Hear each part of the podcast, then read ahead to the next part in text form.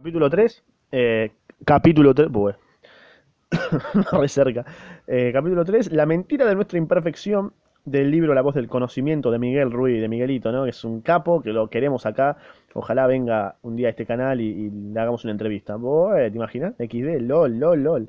No sé si está vivo, ojalá esté vivo. Eh, que me invita ya a México. La mentira de nuestra imperfección. Recuerdos de mi infancia, ¿no? A ver.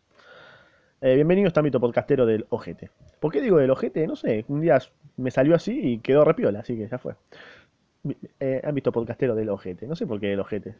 Tengo una preferencia por ese lugar, quizás, no sé. ¿Qué decía, boludo? Bueno, em, comienzo. Me acuerdo de cuando era niño. Recuerdo que era muy libre. Era maravilloso ser un niño. Sí, yo era. Qué, qué linda época. Recuerdo que aprendí a andar antes de aprender a hablar. Ok. ¿Aprendió a andar? An- ah, aprendió a caminar antes de hablar. Bien. Era, bueno, es igual todo, ¿no? Era como una pequeña esponja que intentaba aprenderlo todo. También recuerdo cómo era antes eh, de aprender a hablar. Cuando era, cuando era un niño, o sea, ¿se acordaba antes de aprender a hablar? Wow, yo no me acuerdo de eso. Cuando era un niño pequeño era completamente auténtico. Y porque no podías hablar. Nunca fingí ser lo que no era. Mi tendencia era la de jugar, la de explorar, la de ser feliz. Mis emociones lo gobernaban todo. Solo quería hacer lo que me gustaba hacer e intentaba evitar lo que no me gustaba. Toda mi atención se, concen- se concentraba en lo que sentía y era capaz de percibir las emociones que provenían de otras personas. Si queremos podemos denominarlo, déjame abrir, eh, instinto, pero era un tipo de percepción. Corrí, hacia algunas personas porque confiaba en ellas, no me acercaba a otras porque me sentía incómodo, tenía muchas emociones que no podía explicar porque no contaba con las palabras, clara, claramente, ¿no? Recuerdo que cuando me despertaba y veía la cara de mi madre, me sentía inundado por el deseo de, de asirla. Eh, no, sabía que esa emoción se llamaba amor. Amar era algo completamente natural. Sentía lo mismo por mis juguetes y también por el gato y por el perro. Recuerdo cuando veía a mi padre volviendo del trabajo y cómo corría hacia él y saltaba hacia encima de él con mucha alegría y con una enorme y preciosa sonrisa, ¿no? Qué lindo. Completamente auténtico. Podía estar en pelota sin importarme lo que la gente pensara. Esa e- era yo mismo, fuese lo que fuese, porque no tenía conocimiento.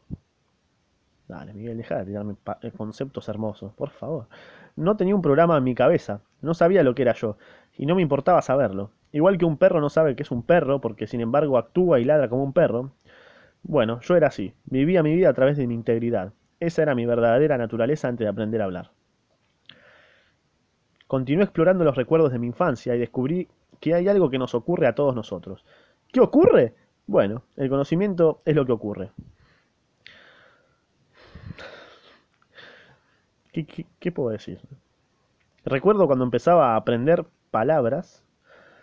Me acuerdo cuando empezaba a aprender palabras. Aprendo los nombres de todos los objetos que percibo. Aprendo un lenguaje, lo que es fantástico. Ahora puedo utilizar palabras para pedir lo que quiero. Y meses más tarde, o quizás años más tarde, mi mente es suficientemente madura para los conceptos abstractos. Con esos conceptos sucede algo increíble. Empiezo a crear historias calificándolo todo. Lo que está bien o lo que está mal, lo que debería o no debería ser, lo que es bueno y lo que es malo, bello o feo. Aprendo de mis padres más de lo que dicen, más de lo que dicen que de lo que hacen. Aprendo no solo lo que me dicen a mí, sino lo que, lo que dicen sobre otras personas. Aprendo a relacionarme y copio todo lo que veo. Veo a mi padre muy poderoso con sus firmes opiniones y quiero ser como él. Apenas puedo esperar para crecer y tener una opinión propia. Cuando finalmente comprendo el lenguaje, casi todas las personas empiezan a decirme lo que soy. Aprendo sobre, sobre mí mismo escuchando las opiniones de los cuentistas que están a mi alrededor. Mi madre crea una historia sobre mí que se basa en lo que ella cree que soy. Me dice lo que soy y yo le creo. Después, mi padre me dice lo que soy y es algo completamente diferente, pero también estoy de acuerdo con él. Por supuesto, cada uno de mis hermanos y hermanas tienen una opinión sobre mí y estoy de acuerdo con ellos. Sin lugar a dudas, saben más que yo. Qué irónico, ¿no? Cuando hago estas pausas es porque estoy cambiando la página del PDF. Sí, lo leo en PDF y me estoy quedando ciego. Bueno, aun cuando... ¿eh? Saben lo que soy, aun cuando soy yo el que vive en este cuerpo físico. Nada de esto tiene sentido, pero me estoy divirtiendo. Después voy a la escuela y la maestra me dice lo que soy, lo que continúa estando bien hasta que me dice lo que debería ser, pero no soy. Estoy de acuerdo y en ese momento empieza el problema. Oigo a la maestra decir, Niños necesitan trabajar duro para convertirse en alguien, para triunfar en la vida. El mundo está dividido en ganadores y perdedores y están aquí para preparar a fin de convertirse en ganadores. Si trabajan duro, quizás podrán llegar a ser abogados, médicos o ingenieros. Que aquí no les dijo las, las cosas así, no la maestra. Mi maestra me explica historias sobre todos los antiguos presidentes y lo que hacían cuando eran niños, ¿no? Por supuesto, todos los héroes son ganadores. Soy un niño, soy inocente, ¿viste? Aprendo el concepto de ganador. Estoy de acuerdo en que debería convertirme en un ganador y ya está. Ese acuerdo se almacena en mi memoria, ¿no? Como un como un, como un archivo RAM. En casa oigo decir a mis padres, Miguel, tienes que comportarte de este modo para ser un niño bueno, lo que significa que si no, si no me comporto de ese modo, no soy un niño bueno. No me dicen esto, pero esto es lo que yo entiendo. Para ser un niño bueno tienes que hacer esto, eso y aquello. Entonces, obtendrás una recompensa, y si no te comportas así, recibirás un castigo. Vaya, soy demasiado pequeño y ellos son, ellos son tan grandes. Intento rebelarme y fracaso. Ellos ganan. Empiezo a fingir que soy lo que no soy a fin de evitar el castigo, pero también para obten- obtener la recompensa. Tengo que ser lo que me dicen que sea porque los premios solo los reciben los niños buenos. Recuerdo haber hecho un esfuerzo enorme para convertirme en lo que ellos querían que fuera, solo para obtener el premio de su atención y solo para oírles decir, Miguel, eres un niño tan bueno, ¿no? Cuando te sacas un 10, ahí te dicen, ah, este, este es un capo, ¿eh? Lo que no advierto tras todos los mensajes que escucho son los mensajes silenciosos que no son nunca expresados, pero que puedo entender. No soy como debería ser y no está bien y no está bien ser como soy. Si el mensaje es Miguel, tienes que trabajar duro para convertirte en alguien, eso significa que ahora mismo no soy nadie. Claro, es verdad, boludo. Pero la puta madre. Pero la puta madre. En la mente de un niño el mensaje silencioso me acaba de agarrar un orgasmo cerebral otra vez, ¿no? En la mente de un niño el mensaje silencioso que comprendo es que no soy lo bastante bueno. Y no solo eso, nunca seré lo bastante bueno porque no soy perfecto. Estoy de acuerdo, y en ese momento, igual que nos ocurre a la mayoría de nosotros, empiezo a buscar la perfección. Así es como la imagen de la perfección se introduce en mi mente. Así es como dejo de ser yo mismo y empiezo a fingir que soy lo que no soy. La primera mentira tiene lugar en mi primer año de escuela, casi al empezar. Sentarme en aquella clase y conocer a mi primera maestra, supongo que dirá, maestra, que me impresionó profundamente. La maestra es una adulta, cualquier cosa que diga debe ser la verdad. Del mismo modo que cualquier cosa que diga mi padre o mi madre debe ser la verdad. Es una maestra fantástica que realmente se preocupa por los niños y aun cuando el mensaje que recibo es mayoritariamente positivo, la consecuencia es un poco diferente. Tras ese mensaje hay algo muy sutil, lo denomino la mentira de mi imperfección. Es la principal mentira que acepto creer sobre mí mismo, y a raíz de esa mentira se irán inventando otras más a fin de sostenerla. Seguramente la maestra es, paréntesis, seguramente la maestra es una señora totalmente frustrada en su vida que está ahí porque fue bastante fácil ser profesora y, y bueno, lo hace por un sueldito, ¿no? No digo que todas, pero un- una, una parte mayoritaria de, de las maestras. Tiraba bif duro, ¿no? Continúo. Ese es el, momento de mi caída. Y profesores también, ¿eh? Ese es el momento de mi caída. Cuando empiezo a salir del cielo. Eh, cuando mi fe en la mentira hace que su magia empiece a trabajar. Igual que un milagro. Empieza a hacer efecto a mi alrededor. Tengo que trabajar duro a fin de ser lo bastante bueno para mi madre. A fin de ser lo bastante bueno para mi padre. A fin de ser lo bastante bueno para mis hermanos y hermanas mayores. A fin de ser lo bastante bueno para mis profesores. Esto es agobiante, la concha de mi madre. Pero todavía no se ha acabado. Enciendo la televisión y también me explica cómo debería ser mi aspecto físico, cómo debería vestirme y cómo debería ser, pero no lo soy. La televisión es una mierda. La, televisión me ofrece más imágenes de héroes y villanos. Justo terminé de ver Endgame. Veo a gente que trabaja duro para ser ganadora. Veo que se esfuerza para alcanzar la perfección y convertirse en alguien importante, queriendo ser lo que no es. Es que sí, boludo.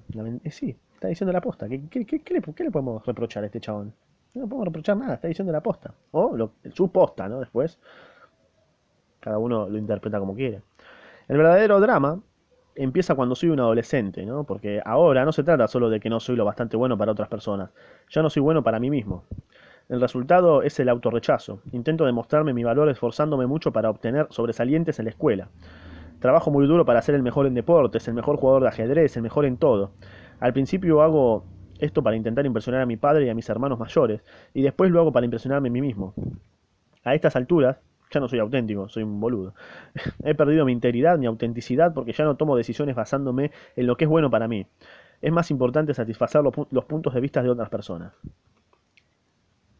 Y sí, ¿cuántas veces te anotaste en una carrera de la facultad que obviamente sabías que no lo ibas a terminar porque sos un boludo, porque somos unos boludos, me incluyo, eh, yo también lo hice, sabiendo que no lo ibas a terminar y después decís, ¿qué mierda estoy haciendo acá? Es una poronga esta clase, no me importa, no me importa seminario, es malardo, boludo, no quiero escuchar seminario, no me importa lo que dijo este chabón porque no, no, sea, no, no quiero saber. No me importa lo que es un verbo pretérito pluscuamperfecto, qué sé yo, no sé, ¿qué hago acá? Continúo. Cierro el paréntesis. Al acabar la escuela elemental y pasar al siguiente nivel me dicen, ya no eres un niño, no puedes actuar como un niño, ahora tienes que comportarte de este modo. Una, una vez tras otra intento complacer a las demás personas fingiendo ser lo que quieren que sea. Empiezo a buscar las opiniones de todos. ¿Qué aspecto tengo? ¿Qué piensas de mí? ¿He hecho un buen trabajo? Estoy buscando apoyo, que alguien me diga, Miguel, eres muy bueno. Y si estoy con alguien que me dice lo contrario, que hay alguien que me dice lo bueno que soy, ¿eh? dale, dale, dale, dale, dale. Ah, esa persona puede manipular mi vida con mucha facilidad, porque yo necesito ese reconocimiento. Claro. O sea, si vos comentás que este, que este audiolibro, este audiolibro está buenísimo, yo voy a querer hacer otro mucho mejor. Y no es así, loco, tiene que funcionar así. No comenten, compartan que eso sirve. Em, necesito que alguien me diga que soy inteligente, que soy maravilloso, que soy un ganador. El que comenta que soy un capo, lo baneo. ¿Cómo baneaba por acá? No puedo soportar estar solo conmigo mismo. Cuando estoy solo me veo como un perdedor y mi propio juicio es fuerte. Puesto que según mi historia no soy como debería ser, me juzgo y me declaro culpable. Entonces empiezo a utilizar todo lo que me rodea como un instrumento para castigarme a mí mismo. Tengo la tendencia a compararme con otras personas. Uf, eso. Oh, ellas son mejores que yo, bueno, ellas son peores. Eso me hace sentir un poco mejor, pero entonces me veo en el espejo y pienso lo, y, pienso lo siguiente. Caray, no me gusta lo que veo. Me rechazo a mí mismo. Claro que no me amo, pero finjo hacerlo. Con la práctica suficiente, incluso empiezo a crearme lo que finjo. Picante, ¿eh? Creerte lo que fingís. Más adelante, cuando realmente intento demostrar mi valor ante la sociedad, me convierto en doctor en medicina.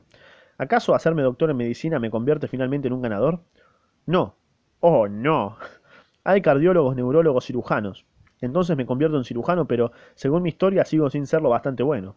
Tengo una imagen de mí mismo y cuando estoy solo me la creo y también proyecto otras imágenes hacia otra gente, según sea lo que quiero que piensen de mí. Estoy intentando proyectar mis imágenes, tengo que defender esas imágenes, tengo que volverme muy inteligente solo para tapar todas las mentiras. Sigo con la simulación de que soy todas esas imágenes y tras años y más años de práctica me convierto en un gran actor. Eso, eso somos actores, boludo, es verdad. Un teatro, ¿no? La vida es un teatro. Si tengo el corazón roto, me digo, no me duele, no me importa. Estoy mintiendo, obviamente, estoy fingiendo como un boludo. Casi podría ganar un Oscar de la Academia por mi actuación. Qué personaje, qué drama, loco. Podría decir que el drama de mi vida empieza cuando acepto que no soy lo bastante bueno. Cuando escucho a mis profesores, a mi familia y a la televisión decirme, Miguel, tienes que ser de esta manera, pero en realidad no lo soy. Busco apreciación, aceptación, amor, sin saber que solo se trata de un cuento. Busco la perfección y me parece muy interesante de qué modo no ser perfecto se convierte en la mayor excusa que la gente utiliza para justificar sus acciones. Vuelvo a leer esa parte. Me parece muy interesante de qué modo no ser perfecto se convierte en la mayor excusa que la gente utiliza para justificar sus acciones. Te la encestó así de media cancha Michael Jordan. Ahí. 10 puntos ganó el partido último minuto. Espectacular. Espectacular. Espectacular. Cada vez que comete, cada vez que comete un error y necesita defender su imagen, le oigo decir, bueno, soy, solo soy humano, no soy perfecto, solo Dios es perfecto. Esto también se convierte en la mayor excusa para cada error que yo mismo cometo. Oh, bueno, nadie es perfecto. Qué gran justificación, ¿no? Y bueno, sí, boludo, o sea, no, nadie es perfecto, qué, qué sé yo. Voy a la iglesia y me enseñan imágenes de santos. Esto es la perfección, pero en los rostros de los santos veo sufrimiento y dolor. Oh, ¿necesito ser como ellos para ser perfecto? Sí, estoy aquí para sufrir y sufro con paciencia. Quizás cuando muera pueda percibir mi premio en el cielo. Quizás entonces seré perfecto, como los mitos griegos.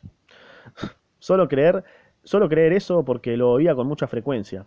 Solía, perdón, solía creer eso porque lo oía con mucha frecuencia. Bueno, no soy perfecto. Tiraba la excusa. Pero solo es un cuento. Tenía muchas supersticiones sobre mí mismo y sobre todas las cosas en mi cabeza. Mentiras que provienen de hace miles de años todavía afectan al modo en el que creemos, en el que creamos nuestra propia historia. Lo que me dijeron de niño fue, solo Dios es perfecto, toda la creación de Dios es perfecta salvo los seres humanos. A la vez me dijeron que Dios había situado a los seres humanos en la cumbre de la creación. Pero ¿cómo pueden ser los seres humanos la cumbre de la creación cuando todo es perfecto salvo los seres humanos? No tenía sentido para mí. Después de crecer, Pensé en esa contradicción. Esto no es posible, la verdad. Si Dios es perfecto, bueno, Dios es el creador de todas las cosas. Y si realmente creo en la perfección de la creación de Dios, entonces creo que todos nosotros somos perfectos. O entonces es que Dios tampoco es perfecto. Bien. Entiendo, entiendo. Amo y respeto toda la creación de Dios. ¿Cómo puedo decir? Dios ha creado a miles de millones de personas y no son perfectas. A mi modo de ver, decir que no soy perfecto o que tú no lo eres es el mayor insulto a Dios. Si no vemos la perfección es porque centramos nuestra atención en una mentira, en la imagen de la perfección que nunca podemos ser. ¿Y cuántos de nosotros abandonamos el deseo de ser la imagen de la perfección, pero al renunciar a ella no nos convertimos en guerreros? Sencillamente aceptamos que somos un fracaso, que somos lo que, que nunca lo conseguiremos y le echamos la culpa a todo lo que está fuera de nosotros. No lo conseguí porque nadie me ayudó, por esto, por aquello, por lo demás allá. Existen cientos de excusas, pero ahora la autocrítica es aún peor que antes. Cuando todavía intentamos ser perfectos, el juicio está ahí. Pero no es tan malo como cuando abandonamos. Entonces intentamos disimular nuestra frustración diciendo, estoy bien, este es el tipo de vida que quiero, pero sabemos que hemos fracasado y que es imposible ocultarnos a, nosotros mismos lo que creemos. Fascinante. Por supuesto, cada vez que intentamos ser lo que no somos, fracasamos. Es tan difícil ser... Uf, Es tan difícil ser lo que no somos, fingir que somos lo que no somos. Yo solía fingir que era muy feliz, muy fuerte y muy importante. Caramba, vivir de esa manera es vivir en un verdadero y profundo infierno. Es un engaño, una situación en la que no es posible ganar. Nunca puedes ser lo que no eres y esa es la cuestión principal. Solo puedes ser tú y ya está. Así de corta. ¿Escuchaste? No soy un boludo.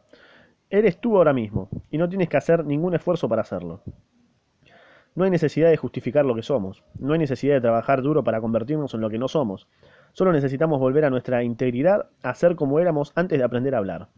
Perfectos. Cuando éramos niños pequeños éramos auténticos. Cuando estábamos hambrientos solo queremos comer. Cuando estamos cansados solo queremos descansar. Únicamente el momento presente es real para nosotros. No nos importa el pasado y no estamos preocupados por el futuro. Disfrutamos de la vida, queremos explorar y divertirnos. Nadie nos enseña a ser así. Nacemos así. Nacemos en la verdad, pero crecemos y crecemos creyendo en mentiras. Aquí reside todo el drama de la humanidad, todo el problema de los cuentistas. Una de las grandes mentiras en la historia de la humanidad es la mentira de nuestra imperfección. Esa mentira tuvo un gran efecto en mi propia vida y aunque les digo a otras personas que no hagan suposiciones, debo suponer que, de un modo u otro, esto nos pasa a todos nosotros. Por supuesto que hay diferencias en los cuentos, pero creo que el patrón es más o menos el mismo para todos. Casi nadie puede escapar del engaño. Yo era un niño perfecto, era inocente y me comí la mentira de que no soy lo que debería ser. Claro, era perfecto y empezó a creer que no lo era, cuando en realidad siempre lo fue. Pero bueno, lo fueron deformando. Creí que tendría que esforzarme mucho para convertirme en lo que debería ser, de este modo aprendí a crear mi propio cuento, y como puse mi fe en ese cuento, este se convirtió en verdad para mí. Y el cuento, aun cuando esté lleno de mentiras, es perfecto, es maravilloso y bello. El cuento no es correcto o incorrecto, no es bueno o malo, no es más que un cuento y eso es todo. Pero al darnos cuenta podemos cambiar el cuento, paso a paso podemos volver a la verdad. Bueno, ¿qué decir, no? Nacemos perfectos y nos creemos que no lo somos, pero en realidad siempre lo somos, ¿no? Estamos como deformados, estamos como codificados.